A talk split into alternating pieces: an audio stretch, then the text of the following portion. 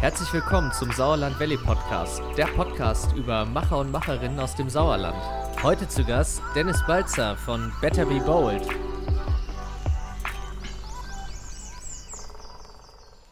Also ich glaube fest an die Region, weil ich einfach glaube, dass wir, dass, also dass wir, dass wir zum einen halt in, in Summe eine sehr, sehr wirtschaftsstarke Region sind, dass wir, ähm, dass wir, dass wir eine sehr günstige Lage haben, ähm, einfach äh, von der Regionalität, wie wir in Deutschland ansässig sind. Ähm, das ist sehr spannend. Ähm, und ich glaube halt fest daran, dass wir, äh, dass wir extrem unterschätzt werden und dass wir viele, viele kluge, kreative, ja smarte Köpfe sind und viel mehr als. Mein heutiger Gast war mal Geschäftsführer bei MyMüsli kommt aus dem Sauerland und hat gemeinsam mit seinem Kumpel Roberto die Brand Better Be Bold gegründet. Ich spreche von Dennis Balzer. Schön, dass wir beide heute sprechen durften. Wir werden einen kompletten Ausflug machen über die Entstehung von Better Be Bold, äh, ein bisschen auf die Story von Dennis gucken, warum im Sauerland und ähm, ja, darüber hinaus werden wir mal so einen kleinen Ausflug machen in so ein paar Themen wie Politik und äh, die Entwicklung der Startup-Szene im Sauerland. Äh, super spannend. Hört auf jeden Fall rein. Ähm, kleine Info vorweg. Wir hatten in den ersten drei bis vier Minuten äh, ein paar Audiostörungen. Ähm, danach sind die aber weg. Also wundert euch nicht. Das kommt nur ganz wenig vor. Ich wünsche euch viel Spaß beim Hören und ähm, bis dahin. So, Herzlich willkommen. Ähm, ich weiß gar nicht die wievielte Folge, aber auf jeden Fall sind wir bald bei den zehn. Äh, ich finde es schön, dass ich hier heute in Iserlohn sein kann. Hab heute zu Gast den lieben Dennis, mhm. Dennis Balzer, äh, Co-Gründer und Geschäftsführer von Better Be Bold und hat heute seinen Bodyguard dabei. Ähm, ähm, und du wirst uns gleich kurz mal ein bisschen ein Intro geben äh, zu dir, deiner Person, was du so machst, was du so treibst. Ja. Und ähm, wo wir uns hier vor allem befinden, das ist äh, genauso wichtig. Gerne. Ja, vielen Dank äh, erstmal, dass du da bist. Ich freue mich sehr. Äh, das mit dem Bodyguard ist natürlich äh, Quatsch, auch wenn Iserlohn äh, ein heißes Pflaster ist. Aber, ja, Habe ich schon gemerkt. aber hier passiert nichts, dass der Eldin jetzt seit, seit einigen Wochen bei uns als, als Praktikant da und ja, so ein Podcast ist natürlich was Spannendes. Ähm, da auch mal ein paar Einblicke zu gewinnen, ist halt, ist halt glaube ich, sehr cool. Ähm, ja, zu mir. Mein Name ist, äh, wie du schon gesagt hast, Dennis Balzer, Co-Gründer und Geschäftsführer von Better Be Bold. 34 Jahre jung, darf man, glaube ich, in dem Alter noch sagen.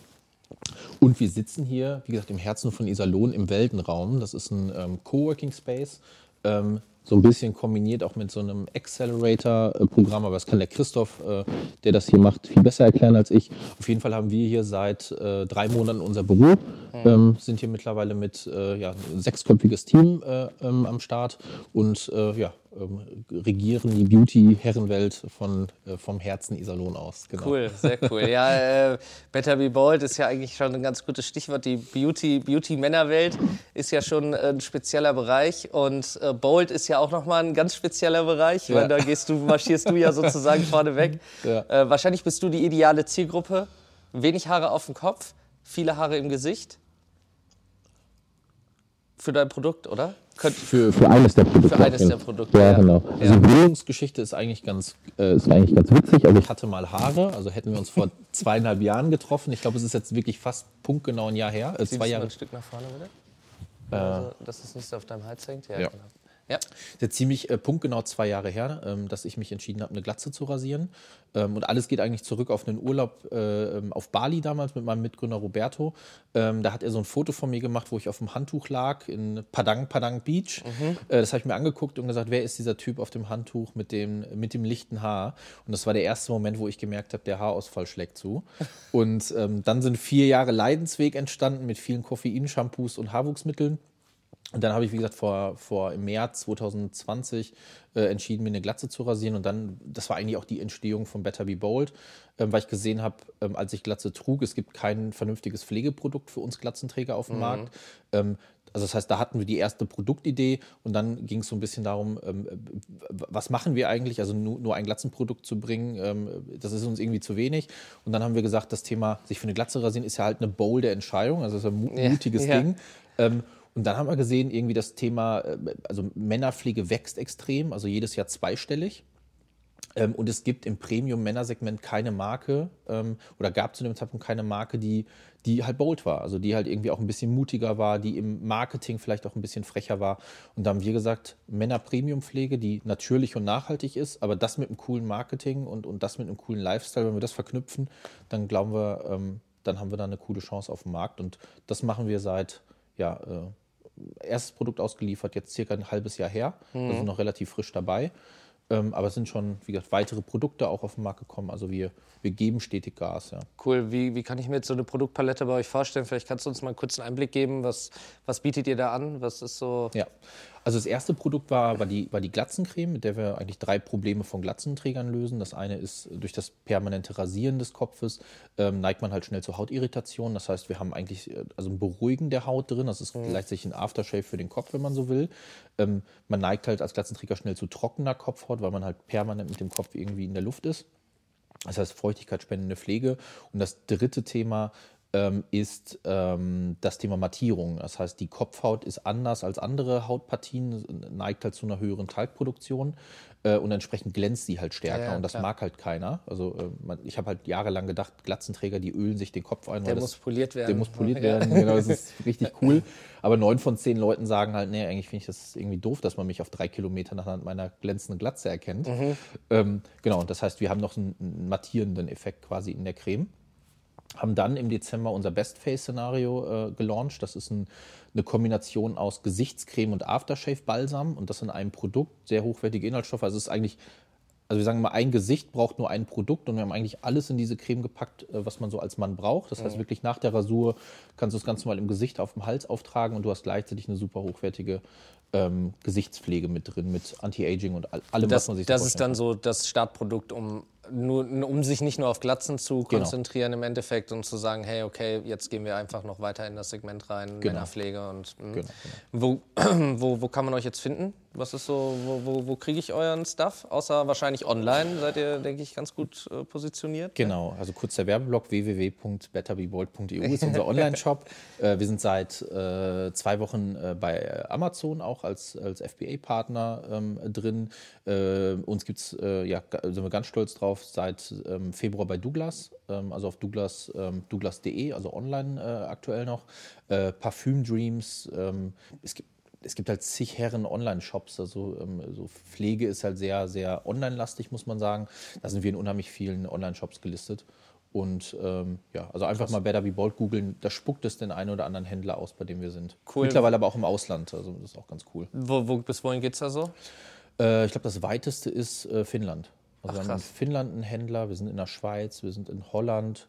Äh, der Eldin, also mein Bodyguard, äh, hat also unterstützt uns gerade dabei, also ganz viel in Richtung Südeuropa zu expandieren. Also wir sprechen gerade schon mit vielen Händlern im Ausland und haben da auch ein paar Listungen. Das ist ziemlich cool. Krass, spannend. Ja, okay. Einzelhandel ist natürlich bei sowas auch immer ein Thema, ne? denke ich mhm. mal. Äh, gerade Ketten. Jetzt seid ihr schon mal bei Douglas, zumindest online. Ähm, Müller Drogerie habe ich vergessen. Ach, Müller seid ihr auch. Ja, ja guck. Das ist ja schon cool. Ja gut, dann. Ich habe es ja jetzt, ich habe es ja mal ein bisschen beobachtet. Ähm, ich war tatsächlich vor Ach, wann war denn das? OMR vor, boah, vor Corona? Fünf Jahre her oder so? Oder vier Jahre her? Das Festival, da oder? Ja, genau, das OMR-Festival. War ich nie leider. Das soll ähm, sehr cool sein, ne? Ist sehr cool, äh, sehr empfehlenswert. Ich glaube, könnte für euch auch super spannend sein. Ähm, da werde ich gleich auch noch mal eh so ein paar Fragen an dich stellen, was Thema Online-Marketing etc. Mhm. angeht. Ähm, da, zu der Zeit kam gerade DM mit dem, mit dem eigenen Produkt, mit Seins. Mhm. Ja, und da kann ich mich noch dran erinnern, weil da hatte das gerade schon mal so einen leichten Hype bekommen. Mhm.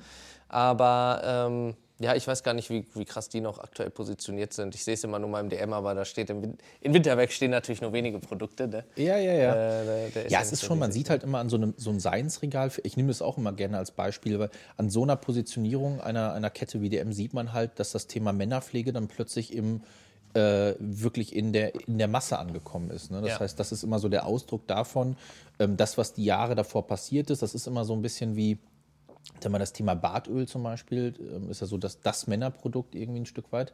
Ähm, womit Männerpflege auch anfing. Das, also, das, das ging in den Anfang 2000ern, waren die ersten Player auf dem Markt mit Bartöl. Aber so richtig, du merkst immer dann, wenn, wenn der Händler anfängt, Eigenmarke zu bauen, dann weißt du, ist es so weit, dann ist es schon kein Trend mehr, sondern dann weißt du, dann ist es eine, äh, eine etablierte Produktkategorie. Dann muss es mit rein. Ja. Also wenn irgendwann DM eine Glatzencreme bringt, dann wissen wir, wir, wir, haben, wir haben irgendwas richtig gemacht. Gute Pioniersarbeit Better, Better geleistet. Be äh, ist schuld. genau. Ja. Sehr cool. Ähm, Vielleicht kannst du über dich noch mal so ein bisschen erzählen. Du hast ja, glaube ich, eine ganz spannende Geschichte. Du hast ja vorher äh, unter anderem bei einem anderen mittlerweile großen Startup äh, ja. auch gearbeitet, ähm, bei MyMüsli, ne? wenn genau. ich das richtig, richtig nachvollzogen habe. Vielleicht kannst du mal so ein bisschen deine Story erzählen. Äh, was bist du so für ein Typ? Ähm, was hast du so erlebt? Wo, wo warst du so bisher? Und ähm, was hat dich dann hierhin verschlagen?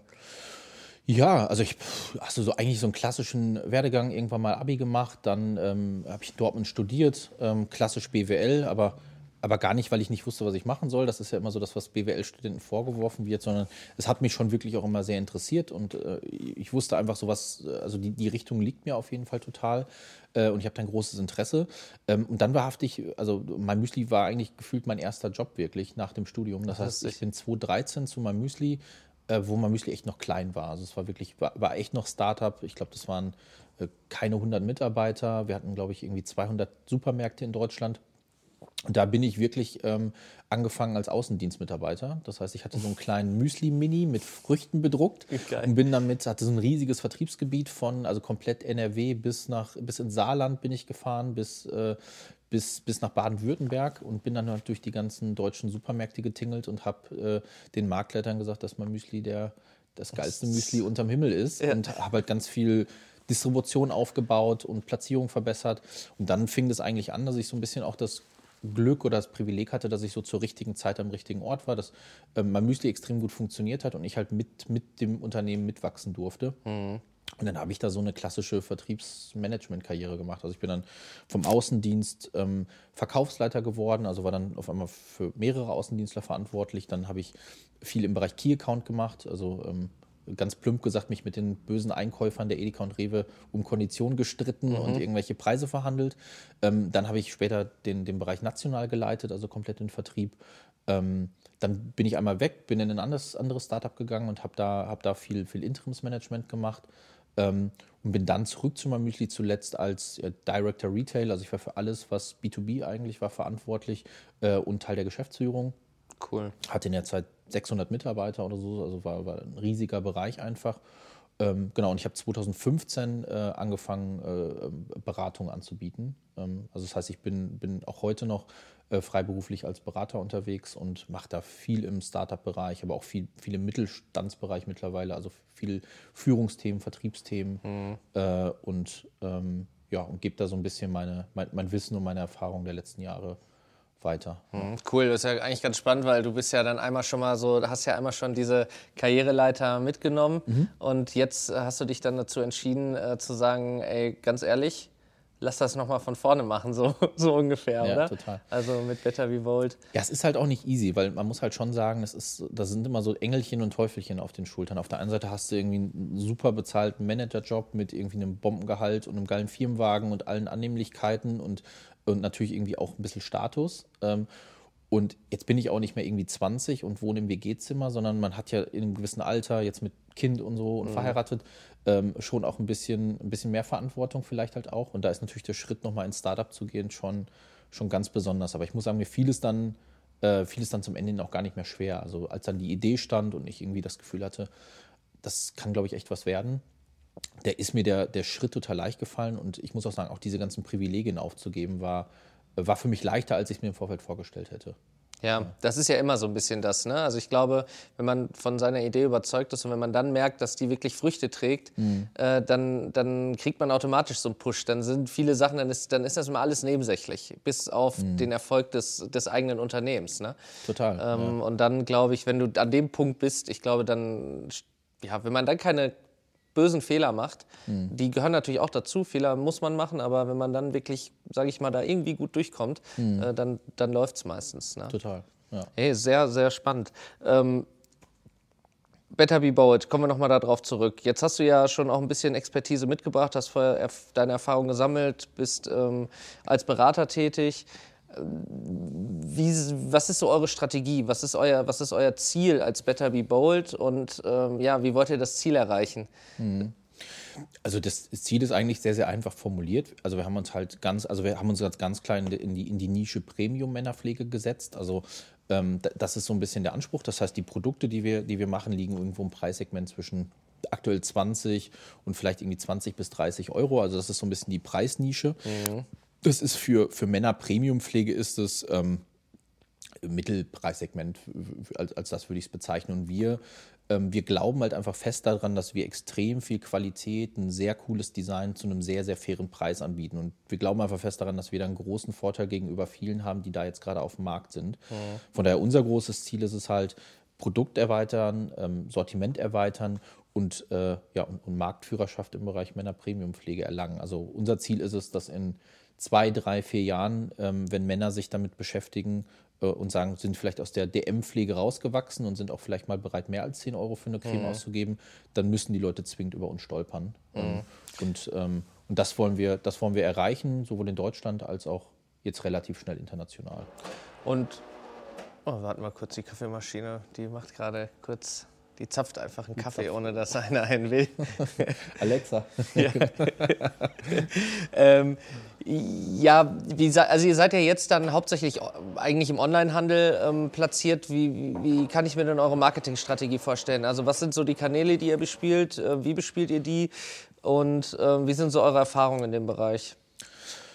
Ähm, Genau, also, also bei, bei Müller sind wir beispielsweise offline vertreten, also in den Ach, cool, 85 äh, Müller-Filialen auch, auch, ähm, auch platziert. Man muss sagen, wenn man sich den Beauty-Bereich anguckt, also man sieht es auch immer eindrucksvoll, die Tina Müller von Douglas ist ja auch sehr aktiv bei LinkedIn. Mhm. Wenn man sich auch so ein bisschen die, die Strategie von, ähm, von Douglas anguckt, sieht man, dass das Thema Online auch immer stärker zunimmt. Ähm, von daher ähm, ist es immer so eine Frage, auch inhabergeführte Parfümerien. Also finden wir schon alles spannend, aber wir glauben, dass die Zukunft für Beauty schon im Online-Bereich liegt ja. und dass da auch also dass da heute schon die Power ist und da auch mehr Power sein wird. Von daher ähm, sind Offline-Visibilitäten, also gerade für mich so ein bisschen als, als der, der aus der Welt kommt, ähm, ist immer toll ja, und immer emotional auch irgendwie, aber man merkt halt schon, die, die Power liegt halt schon irgendwie online. Ähm, was Marketing betrifft, haben wir eigentlich so einen gesunden Marketing-Mix. Also gerade am Anfang, wir sind ohne Investoren äh, bis dato, also wir haben alles gebootstrapped äh, bis cool. hierhin. Und das Thema Markenbekanntheit haben wir viel über PR auch wirklich gemacht. Also wir sind viel auf klassische Medien wie, ähm, wie, wie, wie Magazine, Lokalzeitungen, äh, nutzen viel LinkedIn auch natürlich irgendwie dafür und, und ähm, verbinden halt immer viel so ein bisschen auch unser boldes Marketing, was vielleicht auch mal viral geht und, mhm. ähm, und wo man vielleicht auch mal aus einem Zeitungsartikel der Westfalenpost ähm, vielleicht auch mal irgendwie 100.000 Views online generiert, mhm. weil man irgendwie eine total verrückte Story erzählt. Bis hin natürlich zu klassischen Performance-Marketing-Geschichten wie ähm, Google Ads und Google Shopping und Social Media. Und das sind aber alles noch so Dinge, die wir bis dato noch relativ klein spielen, weil es einfach so ein bisschen ein Stück weit eine, eine Budgetfrage ist. Das ja, heißt, wir stecken gerade unser, unser Marketingbudget primär eigentlich in Themen, wo wir wissen, dass wir relativ sicher einen Reinvest kriegen. Ähm, das wird sich halt mit, mit der erfolgreichen Finanzierungsrunde sicherlich nochmal äh, ändern, weil man einfach auch nochmal andere, andere Möglichkeiten hat. Aber da sagst du was, erfolgreiche Finanzierungsrunde. Was, wie sieht es denn da aus? Ähm, ihr wollt fremdfinanziert werden oder ihr seid dabei oder ihr arbeitet dran oder ja, gibt es da schon was, wo du so ein bisschen mal was beleuchten kannst? Wir müssen taktieren. Also wir machen, was wir aktuell machen, was natürlich immer, wenn man Produkte macht, so die Herausforderung ist es immer so das Thema Warenvorfinanzierung. Ja. Ähm, da, da, muss man halt einfach schon viel Geld in die Hand nehmen. Also wir sind jetzt gerade in der Phase, wo wir halt unsere Produkte alle nachproduzieren, also wo unsere Chargen langsam leer laufen. Wir nachproduzieren müssen, wir mit einem Sonnenfluid jetzt auch ein, ein komplett neues Produkt auf den Markt bringen. Da sind schnell 50, 60, 70.000 Euro mal ausgegeben und die hat man jetzt auch nicht unbedingt. Ähm, die liegen nicht mal die liegen so nicht darum. Ne? Ja. Das heißt, jetzt gerade ist wirklich das Thema KfW, also wirklich, wie kriegen wir Ware vorfinanziert? Ähm, da sind wir jetzt relativ weit. Ähm, beim Thema ähm, ähm, Investoren müssen wir wahrhaftig gerade taktieren, weil wir mit einem ähm, deutschen, sehr bekannten Fernsehformat im Austausch stehen, dessen mhm. Namen ich nicht nennen darf. Und da noch nicht 100% wissen, ob wir da zu einer, zu einer Ausstrahlung kommen. Ähm, aber so lange, wie das, äh, wie das noch nicht klar ist, müssen wir ein bisschen unsere Investorensuchaktivitäten etwas on hold lassen. Aber sobald das entschieden ist, das Pitch-Deck ist in der Schublade und wartet Cool. darauf. Ähm, benutzt zu werden. Benutzt zu werden, ja, genau. Ja, sehr cool. Ähm, und ihr habt euch ja, äh, wir, wir befinden uns ja sozusagen, also ich komme ja sozusagen aus der anderen Seite vom Sauerland und wir sitzen ja jetzt auch am Ende des Sauerlands Richtung Ruhrpott, wenn man Ja. das eigentlich so will. Ähm, wieso habt ihr euch denn im Endeffekt äh, für einen Coworking Space entschieden hier? Für, für, die, für den Weltenraum in dem Fall. Ja, es hat halt vor allem irgendwie in der Phase, wo wir natürlich stecken, hat es einfach total viele Vorteile. Also das eine ist, ist natürlich so ein, so ein Stück weit, also es ist, ich nenne es immer in der Phase, wo wir sind, es ist so Fahren im Nebel. Ne? Also man weiß noch nicht so richtig, genauso wie so ein Forecast machen. Also man kann da irgendwelche Zahlen reinschreiben, ähm, aber dadurch, dass man keine Historiedaten hat, äh, kann man halt nichts wirklich fortschreiben. Das heißt, alles ist natürlich sehr spekulativ und daran hängt natürlich auch das Thema Mitarbeiterwachstum und Co. Ähm, und so ein Coworking Space oder hier auch speziell der Weltenraum hat halt einfach den charmanten Vorteil, man hat eine, also man, man, also man muss sich um nichts kümmern, also man, man kommt hier rein, Plug and Play und du kannst einfach arbeiten und hast ein Büro und hast Meetingräume und hast eine Kaffeemaschine und du hast jemanden, der macht für dich sauber und, ähm, und du kannst dich wirklich voll und ganz auf das äh, konzentrieren, ähm, um, um was es aktuell geht und das ist irgendwie Cremes verkaufen. Passt halt dann ja auch voll in das ganze Bootstrap-Thema rein, ne? Genau. Ja. Bis extrem flexibel. Das heißt, äh, wenn wir jetzt irgendwie morgen sagen, wir brauchen fünf Leute, dann werden wir hier, hier Platz finden. Ähm, wenn du jetzt analog hergehst und wir würden jetzt irgendwo eine, eine Bürofläche anmieten, ähm, wo wir alle nicht wissen irgendwie, also zum einen, vielleicht hast du einen langen Mietvertrag und das Ding floppt und dann hast du den Mietvertrag am, am Arsch. Ne? Also das ist blöd, aber auf der anderen Seite ähm, kann's, kann das ganze Thema auch super schnell zu klein werden. Und, und da gibt es ja auch viele Beispiele von Unternehmen, die dann irgendwann äh, anbauen und da noch was und dann hast du so, so, einen- so einen Flickenteppich irgendwo kreiert. Und von daher haben wir gesagt, finden wir, Coworking ist eigentlich ein super, ein super cooles Modell, um zu starten. Und, äh, und dann wird man halt sehen, ne, wo, wohin es geht. Aber ähm, wir sind jetzt hier, wie gesagt, auch im, im Herzen von, von Iserlohn, also direkt mitten in der Innenstadt. Was insofern auch ganz schön ist, ähm, gerade wenn wir jetzt am Anfang arbeiten, viel mit Praktikanten und viel mit, ähm, ähm, viel mit Werkstudenten, die häufig auch noch kein Auto haben. Super Anbindung, man hat den Bahnhof sehr nah, man kann fußläufig super jeden kommen, eine gute Busanbindung. Das ist auch so ein bisschen ein Punkt gewesen, warum wir uns auch für den Weltenraum entschieden haben, weil, weil, weil das einfach ein riesen, riesen Vorteil für die Erreichbarkeit auch von jungen Leuten hat. Ja, total. Also ich, ich denke auch, ich meine, das ist ja hier alles noch total frisch und jetzt durch, den, durch die, die, die, die, diesen pandemischen Zustand, den man hat, ist das natürlich auch immer erst- erstmal alles wahrscheinlich relativ ruhig. Ja. Ähm, aber das kann natürlich für euch dann auch spannend werden, weil man ja auch gegebenenfalls an ganz andere Potenziale rankommt, die vielleicht hier sogar sitzen, Total. hier vielleicht sogar arbeiten, wo man vielleicht sogar mal in Gespräch kommt und, ähm, oder direkten Support bekommt. Ne? Das ist halt Total. schon echt nice. Das ist schon spannend. Ja, ähm, kommen wir noch mal kurz äh, drauf zurück. Sauerland, Iserlohn, Coworking Space. Was treibt dich hier hin? Bist du ein Sauerländer? Wo kommst du her? Wo warst du mal so zwischendurch? Ja, ich bin so ein Grenzsauerländer. Also Roberto und ich, wir beide, wir sind also beides Holimburger. Ja. Das äh, gehört ja, glaube ich, ähm, streng genommen zu Hagen. Ja. Ähm, also ne, in, in Holimburg-Öge zuletzt gewohnt, also wirklich genau auf der Grenze zu Iserlohn-Lettmate. Ähm, von daher so die, die, also die gesamte Jugend ähm, war eher so ein bisschen Ruhrpott gerichtet, muss man sagen. Also sind in Hagen zur Schule gegangen. Ähm, auch ähm, meistens Party machen sind wir meistens auch in Dortmund, Bochum und Co. Ähm, gemacht. Von daher war, war da dann eher die Verbindung dahin. Da war es irgendwo so, dann haben wir zwei nette Mädels kennengelernt, also in unserem, in unserem Fall wirklich gleiches Schicksal, beides Iserlohnerinnen. Und die haben halt gesagt, Jungs, äh, wir wollen zurück in schöne Iserlohn. Und ähm, ja, ich bin jetzt seit äh, zwei Jahren äh, jetzt, jetzt Iserlohner. Ja. Und ich muss sagen, für mich ist es wirklich Heimat geworden. Also ich möchte möcht nicht, mehr, möcht nicht mehr weg. Also ich habe es manchmal wirklich eher, ich fahre Richtung Hagen und denke mir, was konnte ich denn da mal schön finden? Also ich, äh, ich, ich mag das Sauerland total, ich äh, mag auch das Hochsauerland total, also auch wir jetzt mit, auch mit, mit, mit, mit Kind und Wochenakti äh, Wochenendaktivitäten. Also wir, setzen uns eher mal ins Auto und fahren Richtung Hochsauerland und ich weiß nicht, gehen mal eine Runde durch Neheim oder durch andere tolle, tolle Orte. Und ähm, ich fühle mich hier sehr, sehr zu Hause und sehr wohl und finde auch, dass es ein, ein, guter, ein guter Standort ist, um, um Unternehmen zu gründen. Da, sind wir, da, da sprichst du halt eigentlich schon wieder den nächsten spannenden Punkt an. Unternehmen gründen im, im ländlichen. Ich sag mal gut, Iserlohn ist die größte Stadt im äh, Sauerland, soweit ich weiß. Ich glaube, das ist so, ihr habt ja auch ein bisschen mehr drumherum oder ein bisschen mehr zu bieten, sage ich mal, als jetzt ein, eine kleinere Stadt im Sauerland. Das ist halt nun mal so. Ja. Ähm, aber siehst du das, siehst du da ein Risiko oder sagst du eher, ich kann mir die Zukunft für Startups stelle ich mir anders vor als Berlin? Also es ist ja immer so, es wird ja immer gesagt, ja, also wenn ein Startup hast, dann geh nach Berlin. Okay, mittlerweile ist Berlin auch nicht mehr ganz so cool für Startups. Das ist ja jetzt geht es dann auch irgendwie wieder eher nach München. Und Ja. ähm, wie, wie empfindest du das? Also wie, was ist so deine Prognose? Ja, ist lustig. Ich habe da genau dazu zu dem Thema, ich glaube, letzte Woche einen LinkedIn-Post gemacht. Ich glaube auch genau Den mit, dem, ich mit dem. Titel irgendwie, warum, warum Gründen in der Provinz cooler sein kann als in Berlin, Hamburg Mhm. oder München oder sowas habe ich das, glaube ich, genannt.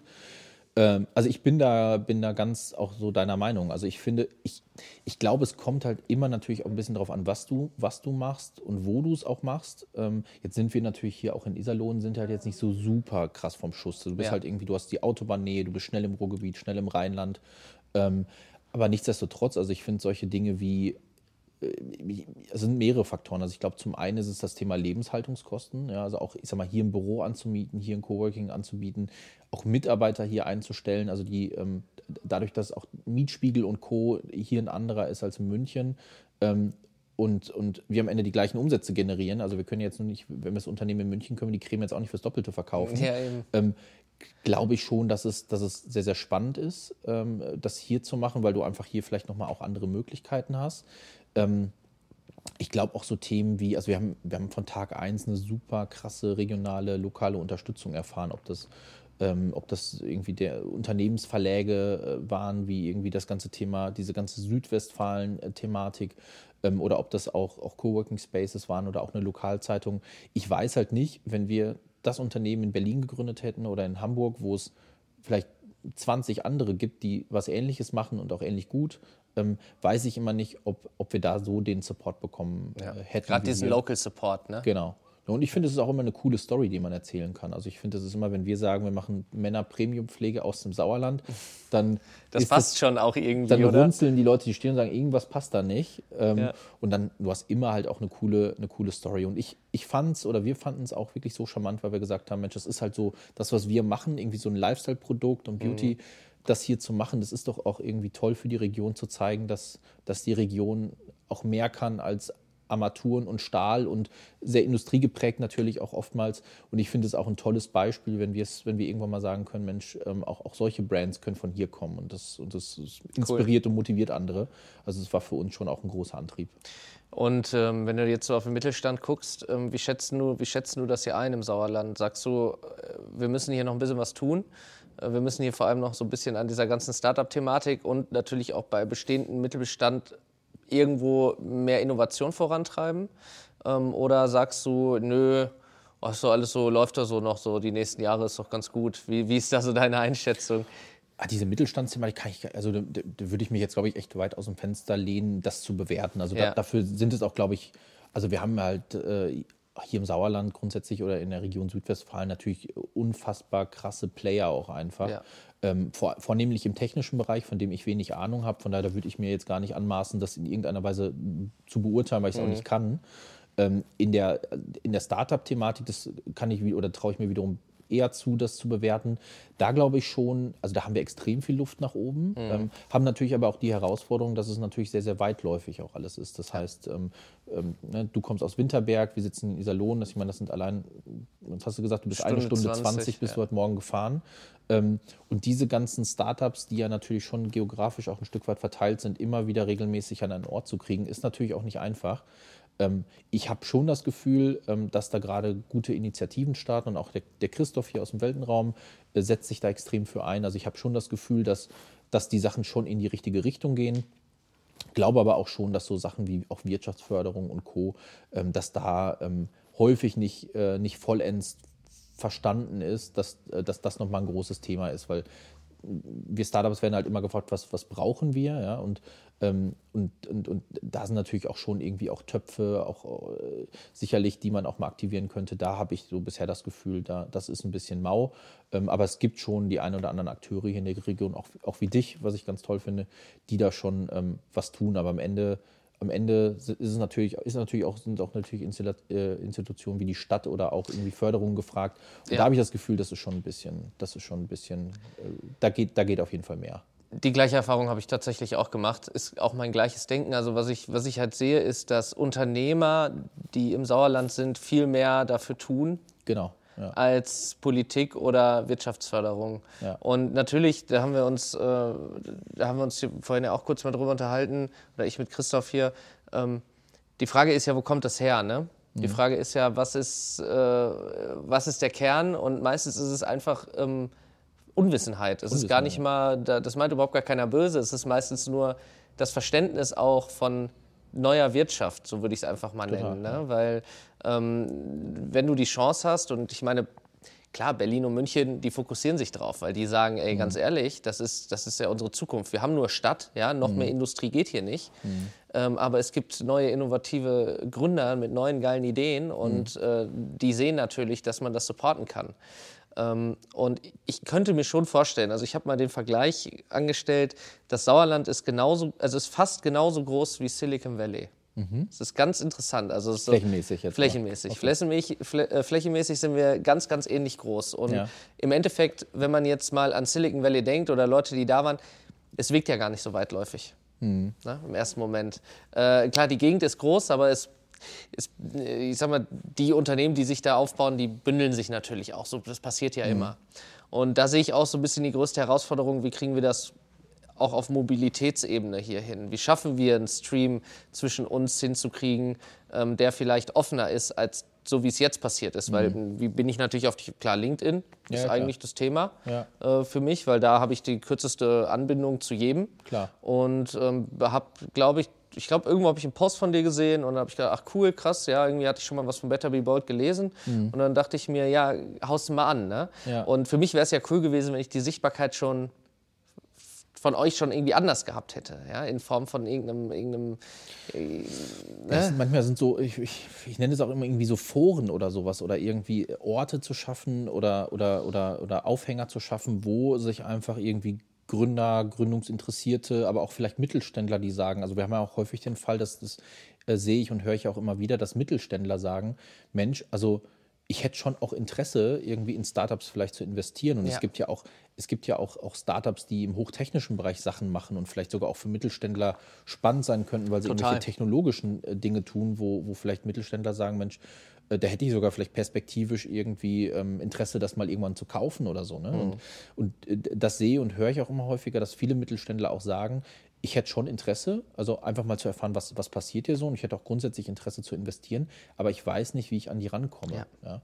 Und, und, ähm, und das ist, glaube ich, dieses Thema ist, wie, wie führt man diese, wie, wie schafft man Orte? Und das müssen, müssen nicht zwingend physische Orte sein, aber irgendwer muss sich den Hut aufsetzen und sagen, ähm, man, man, man nimmt es mal in die Hand und organisiert Dinge, dass mhm. diese Menschen irgendwie zusammenkommen und, und miteinander reden. Und, ähm, und aus meiner Sicht, ähm, ja, und aus meiner Sicht, ja, da, da, da glaube ich, bauen viele so ein bisschen ihre eigenen, also der eine macht was, der andere macht was, aber ich glaube. Aber es, es, findet nicht so die Brücke, ne? Genau, irgendwie. es findet irgendwie nicht die Brücke. Und ja. ich kann es mir auch nicht hundertprozentig erklären, woran es da liegt, aber ähm, aber das ist irgendwie noch nicht so hundertprozentig geschehen.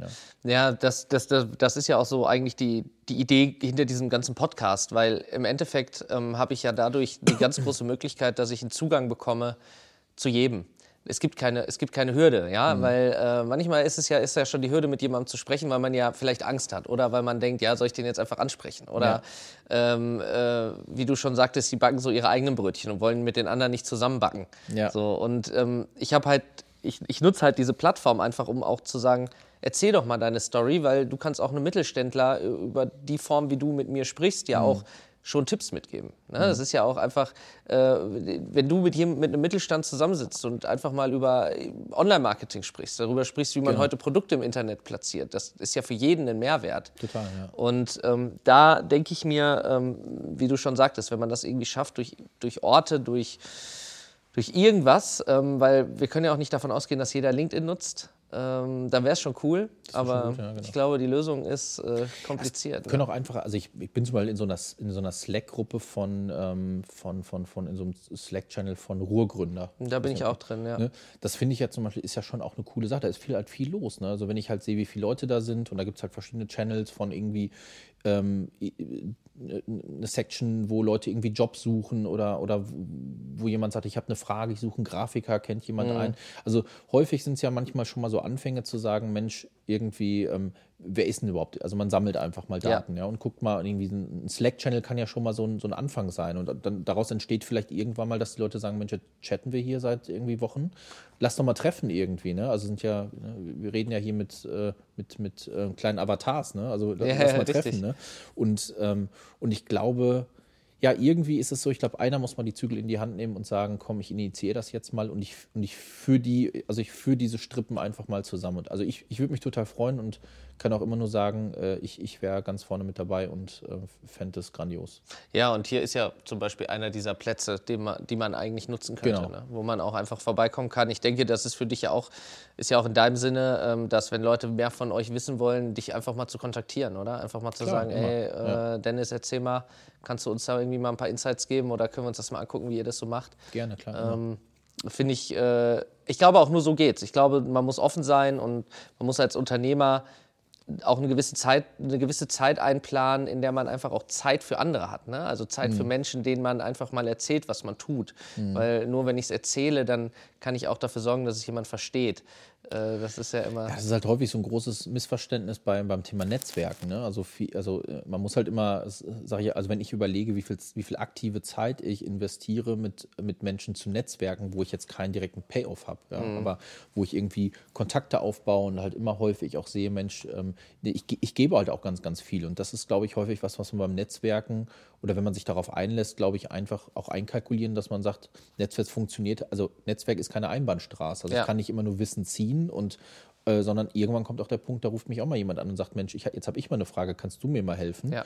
Ähm, und ich glaube, wenn man mit dem Mindset an das Thema rangeht, dann Dann also wächst ich, man automatisch. ich kann sagen, also ich, äh, ich, ich, ich tue das total gerne. Ich habe es noch nie bereut, dass ich da so viel Zeit investiere und auch viel private Zeit, aber ich, ich finde das persönlich toll und ich glaube auch, dass jeder, jeder gute Unternehmer das tun sollte. Wie habt ihr denn, äh, wo wir bei Netzwerk sind, eure Mitarbeiter gefunden? Eldin, wie haben wir dich gefunden? Warte mal, ich halte dir mal kurz das Mikro hin, dann kannst du, äh, kannst du gerne. Ähm, ich glaube, ich bin auf euch jetzt zugekommen. Ich kannte ja Dennis schon, schon vorher. Da sind wir mal, da war, hatte ich eine Ausbildung angefangen und das war auch in einem Coworking Space, da ist er hin und wieder mal Stimmt, ja. rumgerannt. Und da hat man sich kennengelernt und dann habe ich gesehen, dass er ähm, Praktikanten sucht. Und da habe ich ihn auf LinkedIn angeschrieben. LinkedIn war das, ne? Ja, genau, das hatte ich auch noch während äh, der Ausbildung, habe ich mir das erstellt. Und ja, so ist das alles entstanden. Wie alt bist du jetzt, wenn ich fragen darf? Ich 21 geworden dieses Jahr. Seit wann hast du LinkedIn? Seitdem ich 19 bin. Ist krass, ne? Sehr gut. Ja. Weil das finde ich krass. Also ich finde, äh, Elden ist echt ein gutes Beispiel dafür. Also, ähm, also ich sehe das in der Altersgruppe. Also ich hatte in dem, gut, andere Generation vielleicht auch ein bisschen, aber also ich hatte Xing erst, als ich im Job war. Da war ich Mitte 20 oder sowas und da war ich irgendwie im Job. Aber ich finde, das ist ein gutes Beispiel, auch bei Eldin früh damit anzufangen, Ja. sich früh zu vernetzen. Und das sehe ich, ähm, also das kann ich jedem, jedem Studierenden, Studierenden äh, nur, nur raten. Äh, fangt früh damit an einfach und sammelt Kontakte und macht. Ähm, also es tun, glaube ich, verhältnismäßig noch echt äh. Wenig junge Leute. Also es, ich, gut, mittlerweile gibt es ja so diesen, gibt's ja so diesen äh, Unternehmertrend. Den Jo. beobachtet man ja so ein bisschen, wo dann irgendwie so 16-, 17-Jährige dann Unternehmer werden wollen und so. Was ja auch, äh, was ja gar nicht verwerflich ist, ja, ist ja irgendwie auch cool, ja. Ähm, aber du kommst natürlich dann auch immer wieder irgendwo an dein Limit, weil äh, irgendwo weißt du ja selber, wie es ist, was es bedeutet, ein Netzwerk aufzubauen und Ja, dann ja, wirklich unternehmerisch tätig zu werden. Ähm, es ist schon ein Trend da, aber ich glaube, es sind noch viel zu wenige. Ich glaube, die, die es wirklich nötig hätten, wie Studierende, Ja. Die sollten sich da wirklich auch darauf fokussieren, zu sagen, ey, ich gucke mal da rein, weil ne, oft sind es ja auch Profs, die schon da, die schon vielleicht eine große Reichweite bei LinkedIn haben, weil sie nebenbei ein Unternehmen führen. Oder auch so Dinge wie immer. Marketingclub bin ich auch früh. Also ich bin mit, also Beirat im, im äh, Marketingclub Südwestfalen. Ähm, ist ja auch ein, auch ein relativ großer Marketingclub. Auch da haben wir, ähm, ist eine Handvoll, glaube ich, aber eine Handvoll ähm, wirklich toller junger Leute, die jetzt noch im Studium stecken. Und auch der Marketingclub, also kann ich wirklich auch Werbung für unseren machen, bietet da auch für Studierende so total faire, super ähm, Studientarife an, wo du wirklich für einen kleinen Obolus äh, da Mitglied sein kannst und du lernst natürlich super, super spannende Leute kennen, vielleicht auch potenzielle Arbeitgeber. Also du bist in so einem jungen Alter extrem gut vernetzt. Also da, da muss ich sagen, da also ich glaube, wenn ich, wenn ich gewusst hätte, dass das geht damals, hätte, hätte ich es wahrscheinlich gemacht. Ich habe es Ja. damals selber nicht gemacht und bin viel, viel später erst darauf gekommen. Aber das finde ich ist auch ein tolles Tool, gerade in einer Region wie hier. Ähm, äh, bei uns im Marketing läuft wirklich irgendwie gefühlt jeder Top-Entscheider rum von jedem großen Unternehmen, was hier so ansässig ist. Äh, und du lernst bei einem Bier per Du ähm, äh, Leute kennen, bei denen würdest du wahrscheinlich im Leben auf normalem Wege keinen Termin kriegen. Ja, oder die loggen sich sonst nicht bei LinkedIn ein. Nee, ja, oder, die, das schra- ist oder ja- die antworten dir nicht, weil die Ja. halt 600 Nachrichten am Tag kriegen. Ja. Aber da lernst du die Leute halt auf einer ganz anderen ähm, Basis kennen. Ja. Ja. Und, und das, äh, das ist auch was, das da kann ich auch nur, nur zu aufrufen. Also wenn ihr da, ähm, wenn jemand da aus dem Raum äh, Südwestfalen kommt, gerne mal sich anschauen. Also es ist wirklich äh, sehr cool, tolle Programme, tolle Leute. Ich bin tatsächlich kein Mitglied, also sollte ich es mir vielleicht auch mal angucken. ne? Ja, mach mal. Das ist super. Ja, Ja. Oder ich nehme dich mal mit oder sowas nächstes Ja. Mal. Ich glaube, Ende. März ist wieder was. Die Einladung, Einladung nehme ich auf jeden Fall an. Gerne. Ähm, dann äh, kommt natürlich meine, meine Lieblingsfrage. Was bedeutet, was bedeutet Sauerland Valley für dich? Was bedeutet es, hier zu sein für dich? Boah, das ist eine, ist eine gute Frage auf jeden Fall. Ähm, mh. Tüt, was bedeutet das für mich? Das ist, ist also für mich ist es irgendwie Heimat. Also das, Ja. das ist, glaube ich, was, was für mich äh, schon auch ein sehr, sehr zentral. Also ich, ich, ich ticke halt schon so, dass ich gerne da bin, wo ich mich irgendwie am wohlsten fühle. Und da und ähm, und ich ja, und irgendwie, also ich glaube fest an die Region, weil ich einfach glaube, dass wir, dass, also dass wir, dass wir zum einen halt in, in Summe eine sehr, sehr wirtschaftsstarke Region sind, dass wir, ähm, dass wir, dass wir eine sehr günstige Lage haben, ähm, einfach äh, von der Regionalität, wie wir in Deutschland ansässig sind. Ähm, das ist sehr spannend. Ähm, und ich glaube halt fest daran, dass wir, dass wir extrem unterschätzt werden und dass wir viele, viele kluge, kreative, Ja. smarte Köpfe sind und viel mehr als man glaubt. Ähm, aber wir uns alle noch nicht kennen, ja, und wir uns alle vielleicht noch ein bisschen finden müssen. Aber ich glaube fest daran, dass die, dass die Region ein Riesenpotenzial hat. Und von daher, ähm, wir werden immer gefragt, irgendwie, nehmt ihr euch perspektivisch, könnt ihr euch vorstellen, irgendwann nach Berlin, München, Hamburg zu gehen? Und ich sage das immer klar, nee, nee, wir bleiben hier. Finde ich cool. Finde ich gut. Das ist eine schöne Einstellung. Ähm, und ich glaube, genau das ist ja auch, das ist ja auch das Thema. Ähm, es wird immer von Stadtflucht oder Landflucht gesprochen. Also, das heißt, irgendwie die Städte füllen sich mit Menschen. Ähm, ich mache so ein bisschen eine andere Beobachtung. Ähm, liegt natürlich auch daran, dass ich, äh, dass wir, wir sind im gleichen Alter. Äh, ich habe auch äh, mittlerweile eine Familie und ich sehe natürlich die Vorzüge, die man hat. Total. So, und ähm, ich bin ja auch irgendwann mal in der Stadt gewesen, weil ich gesagt habe, boah, boah, so, ne, Stadt geil, Kultur und so, voll geil, Konzerte und ähm, da war dann auch so die Metal-Szene, wo ich mich rumgetrieben habe, was so mein Ding war. Und da habe ich mich halt wohlgefühlt, weil es hat hier natürlich zu Teilen auch einfach gefehlt. Ähm, aber ich habe die Vorzüge, die ich hier hatte, erst erkannt, als ich weg war. Geht mir ähnlich, ja, kann ich genauso unterschreiben. Und das war bei mir so eigentlich der Kopföffner. Und jetzt merke ich ähm, auch anhand dessen, dass sich bei uns Startups gründen, die einfach von überall aus ähm, arbeiten können, von überall aus dezentralisiert theoretisch gründen können, ähm, merke ich natürlich auch, dass viele Leute wieder zurückkommen, äh, die dann Homeoffice machen können oder die in einem Unternehmen arbeiten, was super flexibel ist und die können sich plötzlich ein Haus leisten. Ja, stimmt, genau. Und die ja. können plötzlich irgendwie Raum schaffen, um was zu, zu, zu bilden und, zu- und zu bauen. Und Mhm. das finde ich, äh, finde ich eine schöne Beobachtung. Deswegen, also ich kann das genauso so unterstreichen, wie du es gerade Ich gesagt weiß gar hast. nicht, ob ne? das immer daher kommt, irgendwie, wenn, weil du hattest ja vorhin so schön gesagt, früher hieß es immer, wenn du ein Startup hast, dann geh nach Berlin.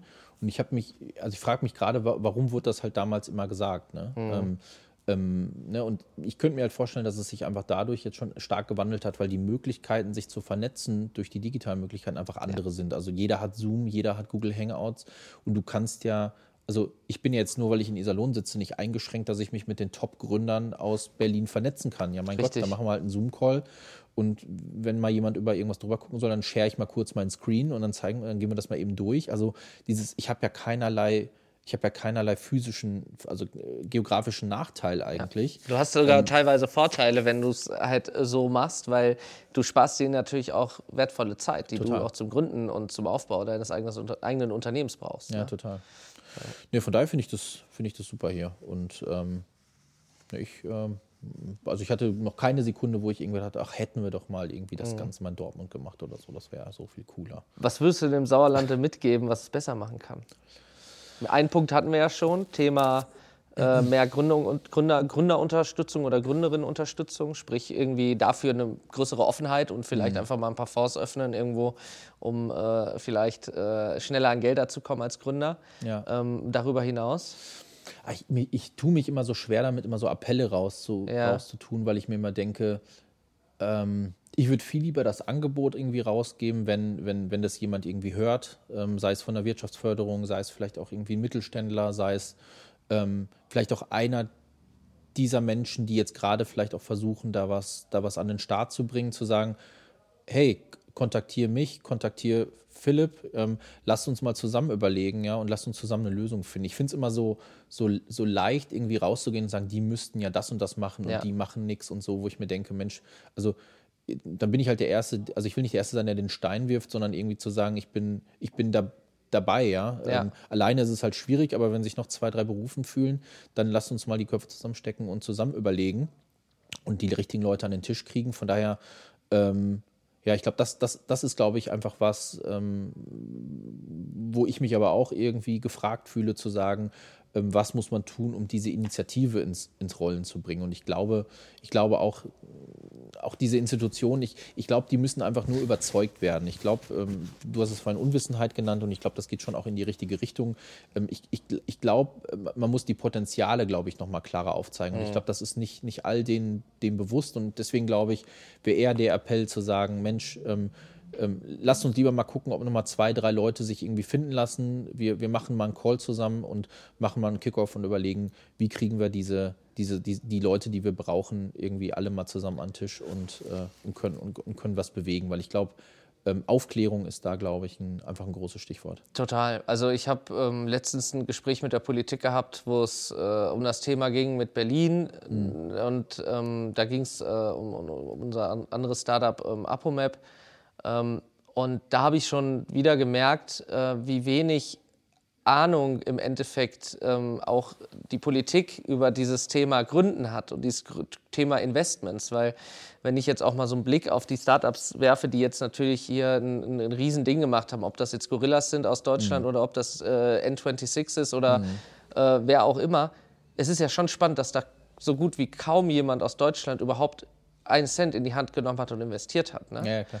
Und ähm, das, finde ich, ist eigentlich das Verrückteste daran. Und da kann man natürlich dann den, den kleineren Organisationen keine Schuld geben, weil nee. von oben herab kommt natürlich auch kein Signal, wo man sagt, hey, äh, guck mal, liebe Wirtschaftsförderung, ähm, wir müssen die Gelder besser einsetzen, wir müssen äh, junge Unternehmen supporten. Und deswegen finde ich das eigentlich schön, wie du sagst, ähm, die sind ja nicht immer selber dran schuld. nee, eben. Also, ja, äh, genau. das ist ja meistens, ähm, muss, muss, man miteinander sprechen und da muss man halt eben gucken, äh, wie kann man sich unterstützen. Und alleine, dass wir zwei jetzt miteinander quatschen, hilft vielleicht dem einen oder anderen schon, Total. eine Entscheidung für sich selber zu treffen. Ja. Und, ähm, und, am Ende macht es ja auch nicht einer, sondern am Ende sind es ja immer mehrere. Es sind ja die Akteure, es sind die Startups selbst, es ist vielleicht eine Wirtschaftsförderung, die vielleicht da irgendwie Töpfe öffnen kann, es ist vielleicht auch die Politik. Und am, am Ende kann man ja auch nicht sagen, ich schiebe alles auf die Politiker, sind alle doof, ja, so, so dieses ja. typische Bildleser, ähm, ja, so, ich ja. hau jetzt mal drauf, sondern am Ende ist es ja nur die Frage, ich, ich glaube einfach, dass andere Regionen in Deutschland es vielleicht früher erkannt haben, mhm. ähm, dass die, diese Akteure an einen Tisch zu bringen und daraus ein konstruktives, ähm, einen konstruktiven Output zu generieren. Und ich glaube, dass das wäre jetzt so ein bisschen meine Kritik an Sauerland. Ich glaube, dass, dass wir da noch nicht so weit sind, sondern dass, dass die verschiedenen Akteure, die Startups meckern, die Wirtschaftsförderung sitzt da und versteht es vielleicht nicht ja, und sagt halt, hier gibt es nichts oder wo sind die? Ähm, und ich glaube, wir sind einfach, wo wir hinterherhinken, ist diese zu identifizieren, wer sind die Akteure, die man zusammen an einen Tisch setzen muss, um am Ende was Großes, Gutes draus zu machen. Und ich glaube, das haben wir einfach noch nicht ähm, Verstanden will ich nicht Rätsel sagen. vielleicht noch nicht geknackt. Es hat noch nicht genau Klick ja. gemacht und die Leute sitzen noch nicht an einem Tisch. Ja. Und ich glaube, das ist so die, die Aufgabe, ähm, die wir irgendwie lösen müssen. Cool. Sehr schönes Schlusswort. Ich danke dir. Danke äh, für die Einladung. War ein richtig nettes Gespräch. Fand's cool, die Range, die wir mal abgedeckt haben. Wir haben ja mal wirklich deine Story bis hin eigentlich äh, kurzen Anschnitt in die Politik. Äh, hat mir riesen Spaß gemacht. Ich äh, freue mich, wenn ich jetzt gleich mal eure Produkte testen kann. Jo, Ne, die gucke ich mir auf jeden Fall. Ich habe zwar keine Glatze. Gehst du direkt gleich, äh, siehst gleich fünf, fünf Jahre jünger aber aus, wenn du das Gebäude hier verlässt. Ja. ja, gucken wir mal, ich mache gleich ein Foto. Ich danke dir. Ja, danke auch. Ja.